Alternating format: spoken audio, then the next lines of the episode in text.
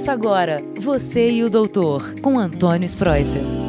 Olá, ouvintes do podcast Você e o Doutor.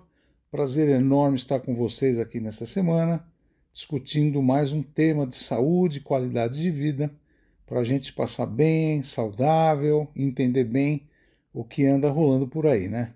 O tema dessa semana ele é muito especial. Por quê?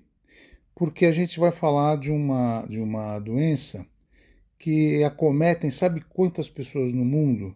10 milhões de pessoas no mundo e um milhão e meio de mortes todo ano. E ela é muito transmissível e é a tuberculose. Aí vocês vão pensar, mas tuberculose existe? Existe sim. A gente calcula que 30 a 40% da população mundial esteja infectada com esse bacilo, que é chamado bacilo de Koch ou Mycobacterium tuberculosis.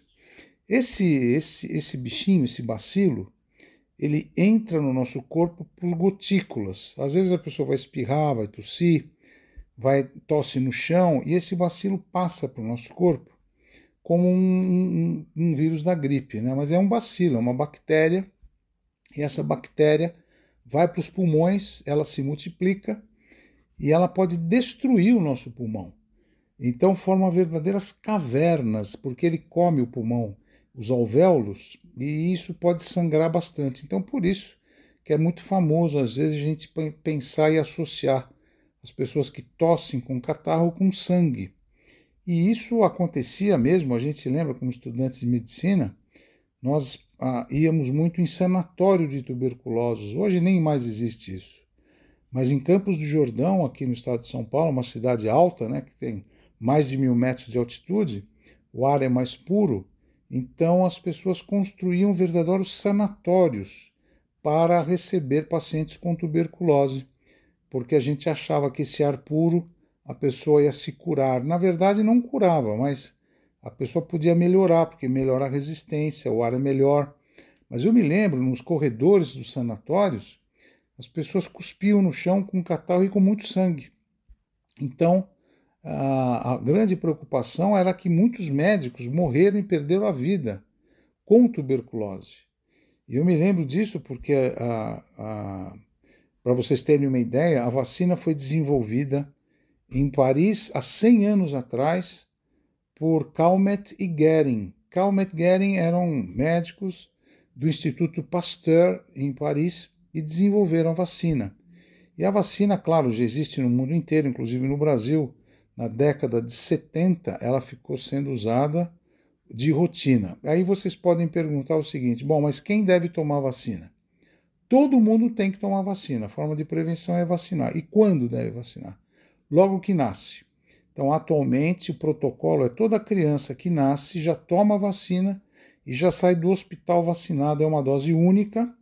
E se você não vacinou seu filho, até 5 anos de idade, a vacina está aí é importante tomar.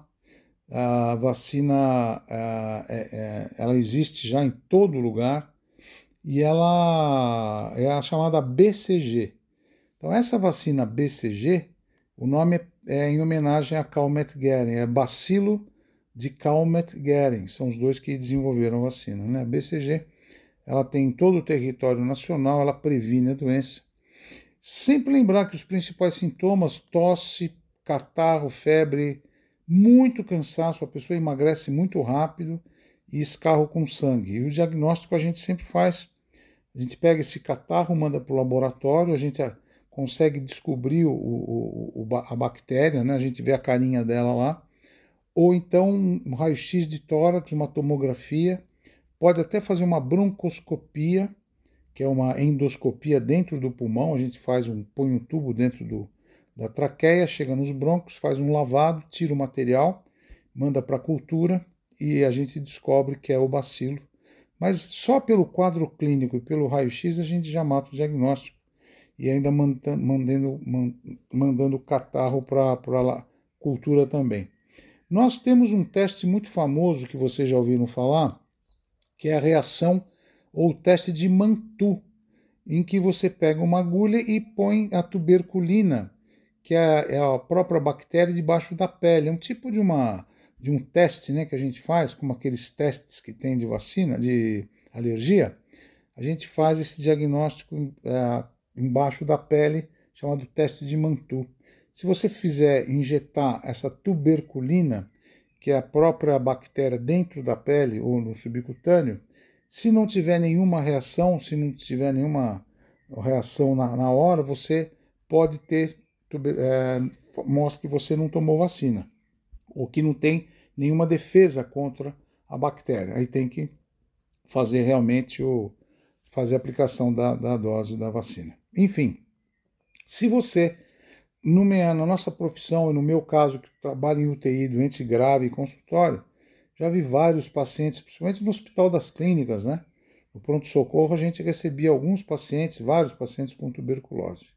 E como que é o tratamento da tuberculose? Você que tem firmado um diagnóstico. Nós tratamos com três drogas, que é a rifampicina, a isoniazida e a pirazinamida. São medicamentos que devem ser utilizados durante seis meses. Nos primeiros dois meses, você tem que tomar esses três antibióticos aí. Tem que tomar mesmo os três de uma vez. Depois desses dois meses, aí a gente só dá no terceiro, no quarto, até o sexto, só a isoniazida e a rifampicina. Tem que completar seis meses porque a, esse bacilo ele pode ficar dentro da célula e fora da célula. Ele pode ficar resistente ao tratamento. O que a gente nota é que pessoas começam a se tratar, no segundo, terceiro mês melhoram muito rápido e já param o tratamento. Aí essa bactéria fica resistente, como a maioria delas, né?